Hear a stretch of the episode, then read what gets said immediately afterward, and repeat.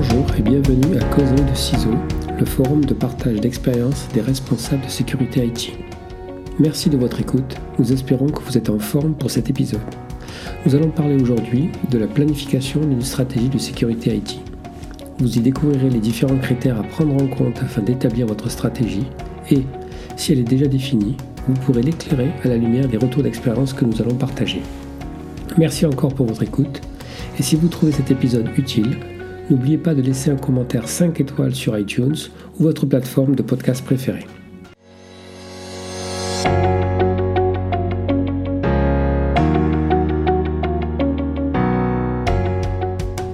La cybersécurité, ou la sécurité IT, a été transformée radicalement ces dernières années et est aujourd'hui un sujet qui se traite au niveau de la direction générale de l'entreprise, ce qui est un succès pour nous autres ciseaux mais aussi un vrai challenge, puisque nous devons être capables de le communiquer correctement aux membres de la direction générale.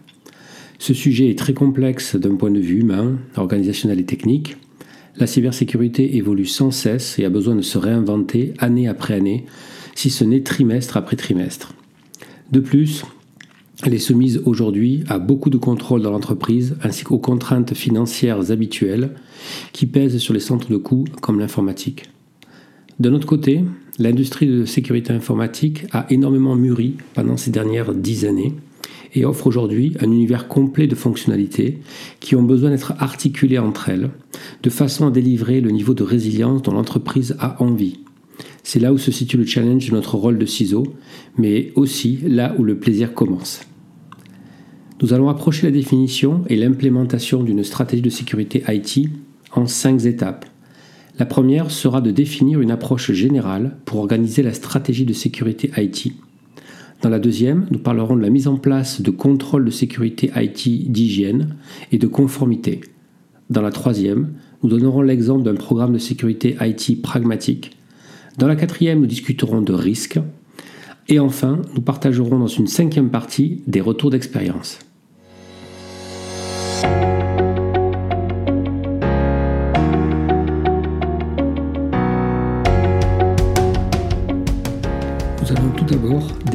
Une approche générale pour organiser sa stratégie de sécurité IT. La première étape est de définir son objectif, c'est-à-dire le niveau de risque IT résiduel que l'entreprise est prête à accepter. On appelle ça son appétit au risque IT. Si comme pour beaucoup d'entreprises, l'appétit au risque de votre organisation n'est pas défini formellement, il vous faut vous rapprocher du métier et expliquer la nature des risques opérationnels de sécurité IT afin d'obtenir leur soutien actif dans la définition de ces objectifs. C'est aussi l'opportunité de démontrer que la sécurité IT permet le développement et la transformation des métiers et n'est pas, comme elle pouvait être perçue auparavant, un frein au développement de l'entreprise et de l'informatique. L'idéal est de conclure ces échanges en formalisant cet appétit au risque IT de l'entreprise. Pour cela, vous pouvez simplement faire une liste de risques IT explicites et les seuils acceptables et inacceptables par l'organisation. Puis, vous mesurerez ceci lors de la mise en place de la stratégie de sécurité IT, puis de façon périodique. La deuxième étape est d'évaluer l'état actuel des risques IT de l'entreprise par rapport aux objectifs. Si vous en avez l'opportunité, rassemblez des éléments de comparaison avec vos pairs d'une industrie similaire. Ce sont des éléments qui vous seront très utiles lors de futures discussions avec votre direction générale. La troisième étape est la mise en place d'un planning agile pour le déploiement de votre stratégie de sécurité IT. Un pilotage de proximité de ce déploiement s'appuie sur la mise en œuvre de l'évolution du niveau de maturité de vos contrôles, la mesure des moyens dépensés et des moyens qui vous restent à disposition, et du niveau de risque que vous avez atteint par rapport à la cible. Soyez prêt à faire évoluer ce planning et les activités prévues pour vous adapter à l'évolution des menaces, de la stratégie de l'entreprise et de vos budgets. Enfin, la quatrième étape est d'organiser les acteurs de votre programme de sécurité IT avec un accent sur la clarification des règles de responsabilité euh, des différents acteurs euh, de l'entreprise, le recrutement et la sanctuarisation des talents nécessaires, la mise en place d'une gestion du changement au sein de toutes les équipes impactées dans l'entreprise, afin que les transformations que vous apportez soient pérennisées à la fin du programme.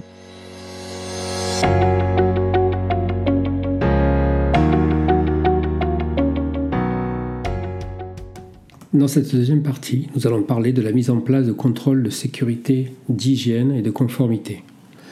Une stratégie de sécurité IT pragmatique consiste tout d'abord à mettre en place un socle de contrôle d'hygiène, c'est-à-dire des contrôles de sécurité IT fondamentaux qui serviront de base à l'implémentation d'autres contrôles plus avancés répondant aux risques propres de l'entreprise. On peut penser à des contrôles liés à la sensibilisation et la formation des acteurs, à la bonne connaissance de son système d'information, à la gestion des accès, à la sécurisation des postes et du réseau, ou au maintien à jour de tous les biens du système d'information. Au-dessus de ces contrôles d'hygiène, on déplora les contrôles nécessaires à mettre l'entreprise en conformité avec son environnement réglementaire et normatif. Enfin, une fois ces contrôles fondamentaux implémentés, il sera nécessaire d'affiner la protection de l'entreprise par des contrôles plus adaptés, répondant à une analyse des risques IT spécifiques à l'entreprise. Cette démarche pragmatique de construction du cadre de contrôle de sécurité IT d'une entreprise, en superposant ces trois couches de contrôle, se trouve à la frontière entre des approches traditionnelles, purement orientées gestion des risques, et des approches orientées vers la mise en place d'une série de contrôles génériques, souvent issus d'un catalogue. À titre d'illustration, nous pourrons nous référer à la méthode EBIOS Risk Manager, au cadre de cybersécurité NIST ou au catalogue de contrôle CIS 20 par exemple.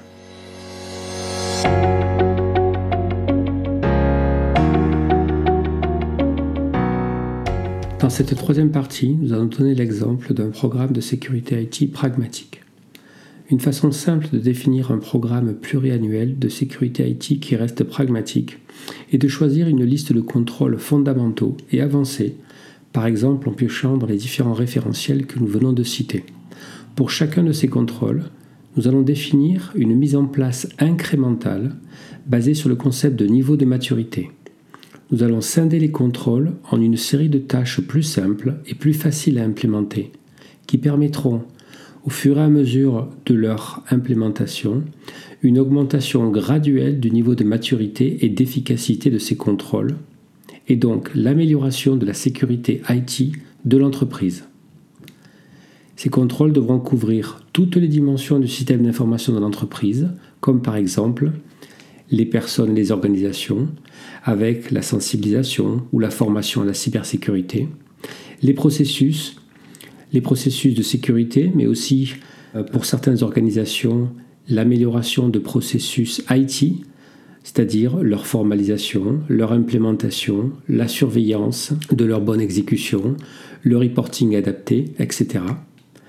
Les infrastructures, leur inventaire, la classification des biens informatiques, leur protection et leur résilience face aux attaques, la surveillance pour la découverte de nouvelles menaces, etc., etc.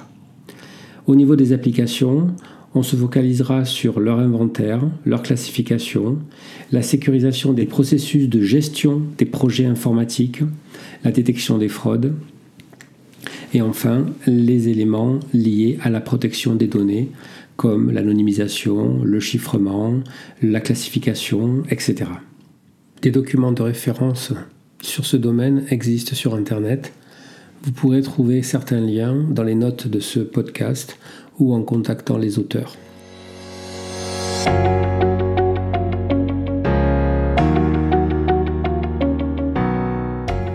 Dans cette quatrième étape, nous allons parler de la gestion des risques IT. Comme mentionné précédemment, la définition du troisième lot de contrôle de sécurité IT nécessite la conduite d'une analyse des risques. De nombreuses publications présentent les étapes nécessaires à un bon cadre de gestion des risques IT. Cependant, la gestion de tels risques est un sujet vaste, complexe, et pour lequel il n'est pas aisé de trouver un cadre pragmatique et simple qui ne soit pas simpliste. Nous n'essaierons pas dans cet épisode de détailler un cadre de gestion des risques IT particulier, nous nous contenterons de proposer, d'utiliser ou d'adapter le cadre de gestion des risques opérationnels de votre entreprise. S'il n'existe pas un tel cadre, vous pouvez vous tourner vers les méthodes reconnues, comme par exemple EBIOS Risk Manager, déjà mentionné dans cet épisode. Une autre approche que les puristes ne qualifieront pas d'analyse de risque serait d'utiliser une approche par chemin d'attaque qui étudie les étapes caractéristiques d'une attaque informatique, comme la kill chain du Mitre, pour évaluer les faiblesses du système d'information et identifier les contrôles spécifiques nécessaires. Nous en resterons là aujourd'hui pour cette quatrième partie. Le sujet de la gestion des risques IT fera sans doute l'objet d'un prochain épisode à part entière.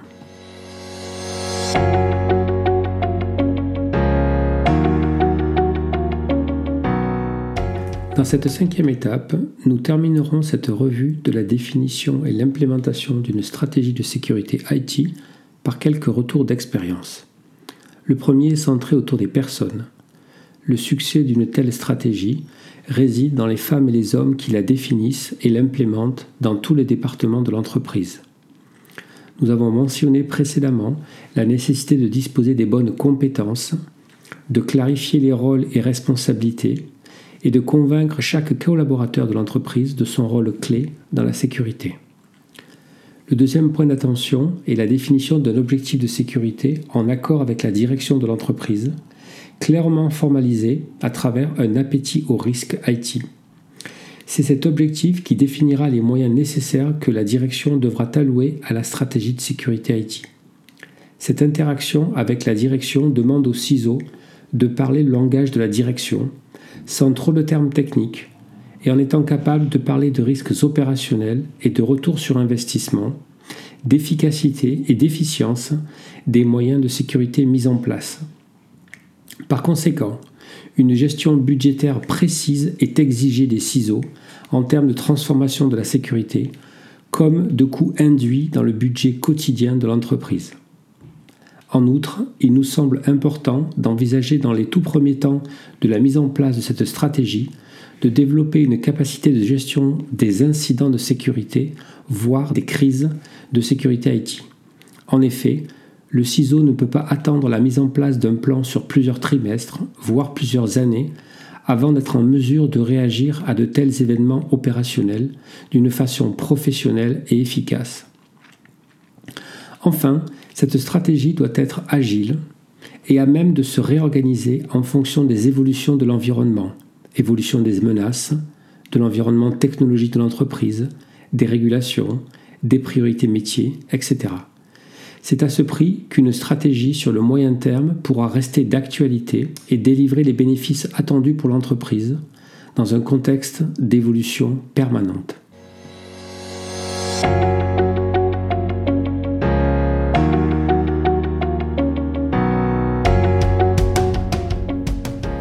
Nous espérons que vous avez trouvé cet épisode riche d'enseignements. Vous pouvez consulter les notes de cet épisode dans les détails du podcast. Et si vous trouvez cet épisode utile, merci de le partager, de vous abonner au podcast et de laisser un commentaire 5 étoiles sur iTunes ou sur votre plateforme de podcast préférée. Si vous avez des questions sur l'épisode d'aujourd'hui ou aimeriez suggérer des sujets pour des podcasts futurs, écrivez-moi à busolivier@protonmail.com. C'est B-U-S-O-L-I-V-I-E-R p-r-o-t-o-n-m-a-i-l.com. Merci encore et à très bientôt.